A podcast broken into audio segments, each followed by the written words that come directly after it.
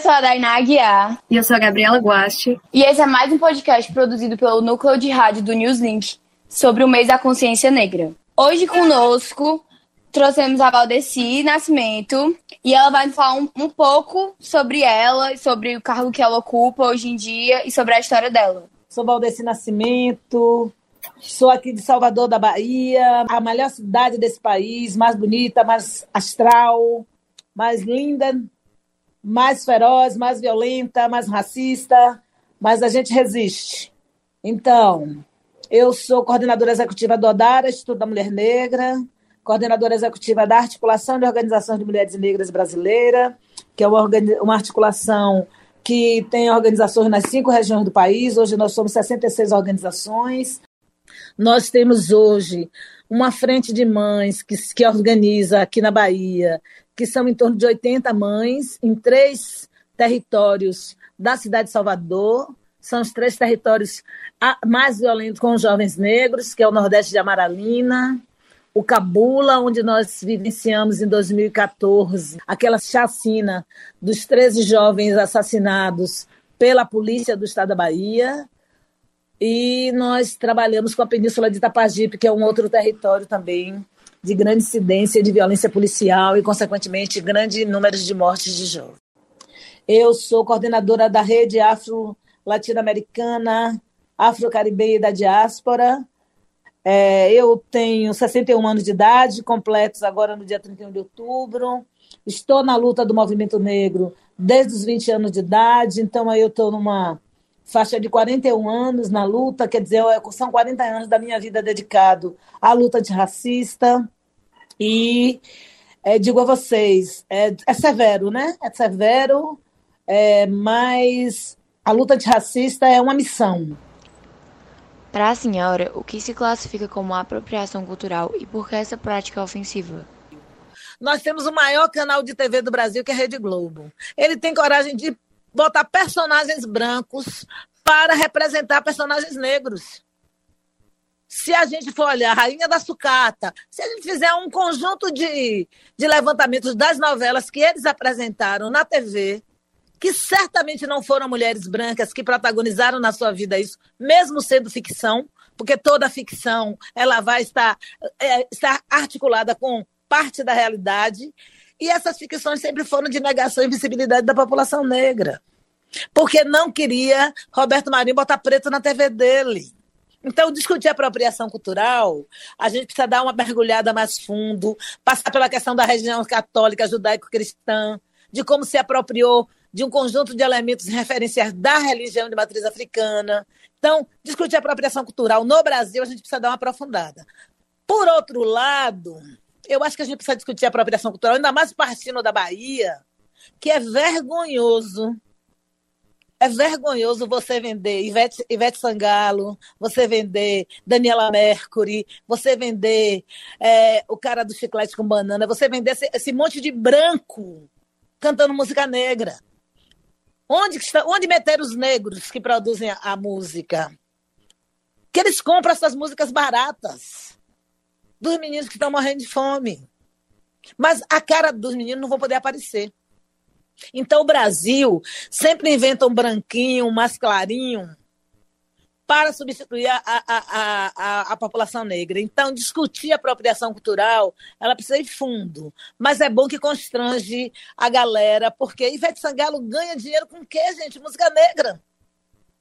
Ela não tem nem vergonha na cara, porque ela consegue ser de direita, aprovar o que é mais absurdo da direita, e à, luz de, um, de, de uma fama e de um sucesso que é da população negra, que é produzida pela população negra. Entende? Então, a apropriação cultural cabe uma discussão mais aprofundada, cabe a gente descobrir por que tantos brancos fazem sucesso nesse país. Um país que é um país de samba, um país que é de música negra. Cabe descobrir com que João Gilberto aprendeu a tocar violão. Quem foi que. Da onde ele tirou a bossa nova para botar na roda? Tem que se viajar para Juazeiro, na Bahia, para descobrir. Quem foi o professor? Quem foi o cara que inventou? Quem foi o cara que ensinou? Então, a, a, a, apropriação cultural precisa ir mais fundo. E a apropriação cultural, para mim, não é porque uma mulher branca usa um, um turbante. Eu quero que todas usem turbante e, e, e vestido afro, porque significa que eu estou hegemonizando do ponto de vista cultural. Para mim, não é isso que é apropriação cultural.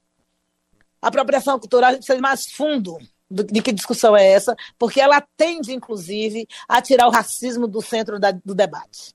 Então, acho que a questão de apropriação cultural tratada hoje precisa ser mais aprofundada. Bom, há alguns debates polêmicos quando tratamos da igualdade racial no Brasil e um deles envolve o sistema de cotas.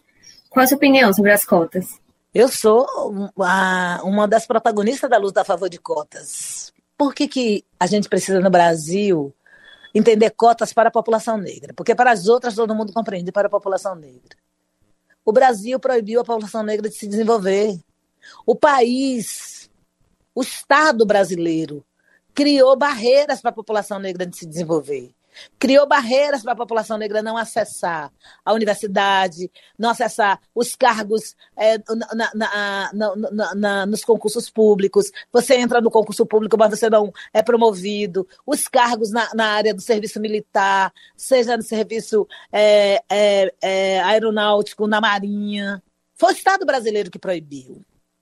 Se você tem um Estado que emperra, impede que aquela população se desenvolva, quem tem que devolver, quem tem que reparar é o mesmo Estado. Então, as cotas não é favor. As cotas são uma política de reparação de um Estado que excluiu institucionalmente a população que gerou e gera riqueza no país. As cotas não é nem equidade, nem distribuição de renda. As cotas não é nem equidade, nem distribuição de renda. As cotas, ela, pede, ela pretende reparar o erro cometido pela instituição Estado brasileiro. Porque até agora não fomos indenizados de nenhum solapamento que nós sofrimos. Nós somos assaltados pelo Estado brasileiro todos os dias. E a única coisa que o Estado devolve é a polícia para matar menino preto.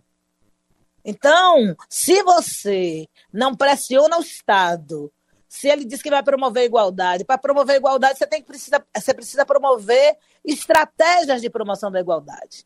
Você precisa construir estratégia de promoção da igualdade. E as cotas é só uma estratégia de promoção da igualdade. Uma. Porque nós não avançamos nas políticas afirmativas no Brasil porque os racistas ficaram incomodados com as cotas. As cotas só é uma. Entrar na universidade, entrar no serviço público, acessar determinados eh, espaços por causa das cotas, não significa que a gente vai ter sucesso. Por que, que não significa? Porque cotas só não é suficiente. Porque uma estrutura racista te barra na próxima esquina. Ah, você entrou por cotas, né? Você vai virar médico, né? É. Mas você não vai arranjar emprego. Então, as cotas por si só não basta. Mas o racismo não permitiu que a gente aprofundasse as outras estratégias. Por quê? A lógica racista brasileira cobra da gente mérito, mas os brancos não precisam de mérito. Os brancos já nascem inteligentes e com QI acima de mil, numa sociedade racista como o Brasil, que não tem moral de cobrar mérito da população negra. Não tem moral. Porque nós conhecemos as aberrações que atravessam o Brasil. Né? Dos filhinhos dos brancos, dos parlamentares, dos juízes. Nós conhecemos o que, é que, é essas, que são essas aberrações mas eles querem cobrar de nós negros mérito. E as cotas, na realidade, abrem esse debate. Como a senhora acha que o aumento da representatividade de pessoas negras na mídia de forma positiva impacta na autoestima das mulheres negras? Ela não desconstrói o imaginário de feia, macaca, de é, a ama de leite, a gostosa da, da, da, da mulata a trabalhadora doméstica. Nós não implodimos o imaginário. Uma pessoa como eu, Valdeci Nascimento, historiadora, mestre em educação, com um monte de expertise, na cabeça das crianças negras, na cabeça da sociedade brasileira, ela não existe. Eu continuo abrindo a porta do meu apartamento e o rapaz continua perguntando cadê a dona da casa. Então, isso aí é só fumaça. Porque do ponto de vista da ideia, da ideia real, não modificou. Eu posso entrar num carro e dirigir um carro, o carro, melhor carro do ano no país, que eu sei dirigir? Posso, mas todo mundo vai estranhar, porque eu sou uma mulher negra.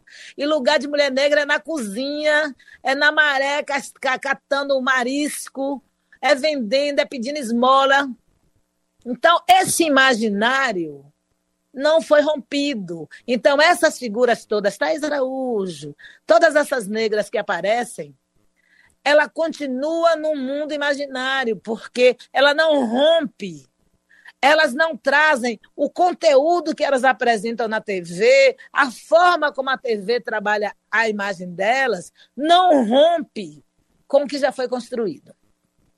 Por isso é importante que o movimento de mulheres negras construam narrativas para implodir o imaginário mas não são narrativas caricaturadas.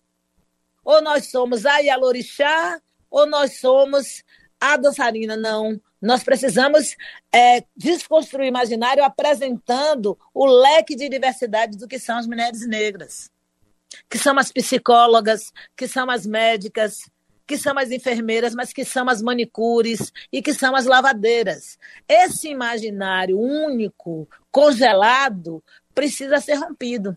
O imaginário que o homem negro é potencial estuprador, ladrão, como a juíza disse, né? Quando ela vai julgar o rapaz que estava no meio de um assalto, fez assim, não podia ser por menos. Vem da raça que vem. Então, existe uma ideia incutida na cabeça do brasileiro que nós negros nascemos para ser marginal. Portanto, os homens brancos podem roubar entrar em todo tipo de corrupção e isso não abala a imagem deles. Olha o que, é que acontece no Rio de Janeiro. Como é possível um homem como o Bolsonaro existir e os filhos dele dirigindo milícia, envolvido. Mas se fosse um homem negro, nós já tínhamos queimado na cruz, na fogueira. E só queimaria por quê? Porque tem um imaginário construído sobre ele. Olha a intolerância do Supremo Tribunal com a experiência de viver com Joaquim Barbosa. Todo mundo achava ele prepotente demais. Todo mundo achava ele, ele um escândalo. Mas tem menos lugar de prepotente do que o Supremo Tribunal, gente? Não tem. Não era uma particularidade dele. Mas é como o imaginário construído sobre nós, não rompido, não permite que você possa ver negros em outras possibilidades. Então, isso aí é só fumaça, ainda não afeta. Qual, o que, que é importante essas figuras? Uma criança negra de 4, 5 anos, quando vê Maju, se pensa parecida com ela. É, de, nesse aspecto é positivo? É. Mas isso não significa que ela não vai sofrer discriminação porque ela é negra, porque aquela presença de Maju não foi capaz de romper com o imaginário, de que ela vai ser chamada de macaca. Então é importante a gente pensar sobre isso. A aparição não significa que você mudou o imaginário. Bom, há alguma experiência marcante sua que a senhora gostaria de compartilhar? A minha existência é marcante. Eu sofro racismo, discriminação, preconceito por segundo. A minha existência é marcante. Qualquer pessoa olha para mim e pode me discriminar ou me discrimina. Da moça do caixa do supermercado. Todos os dias eu tenho que brigar com alguém. Então, a minha existência é marcante, não tem trégua. Não tem trégua. É porque é muito complicado. Eu estava pensando, falando esses dias com alguém. A dificuldade das pessoas brancas pensarem sobre como é que o racismo atua na vida da gente, porque elas não têm dimensão. Hoje eu falava com um amigo é, que ele me disse assim: Poxa, Val, o assassinato daquele homem, que ódio. Eu disse ele assim: quando eu penso no assassinato daquele homem, eu pensei que aquele homem podia ser meu irmão mais velho, saindo de casa e foi comprar alguma coisa e o cara mexeu com ele, ele vai reagir, ele vai dizer assim: não me pegue e o cara mata ele. Então, essa experiência não é uma experiência esporádica. Eu não vivo momentos que o racismo opera sobre mim. O racismo opera sobre mim todo momento. Se eu não quiser, ele opera. Se eu quiser, ele opera. Então, a minha vida é uma experiência permanente do que, é que o racismo faz. Não tem uma trégua. Deixa eu lhe dizer melhor.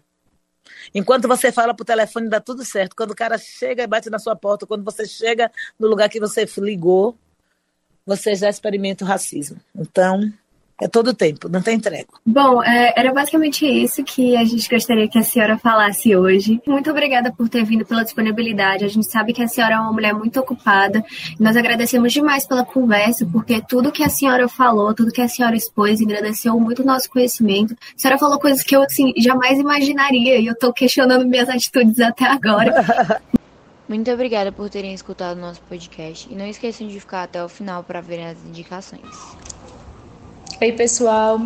Eu me chamo Natália Ferreira, sou professora de História e estudante de Psicopedagogia. Esse ano eu decidi criar uma página no Instagram chamada Curtindo uma Boa Leitura, onde eu compartilho as minhas leituras e indicações de livro. É, nesse mês da Consciência Negra, eu queria indicar três livros sobre essa temática. O primeiro, O Sol é para Todos, é um clássico de 1960 da escritora norte-americana Lee. A, a história ela se passa na década de 30 no sul dos Estados Unidos e a gente vai acompanhar, a partir dos olhos de uma criança, uma menina, é, o julgamento de um homem negro acusado de estupro pela mulher branca.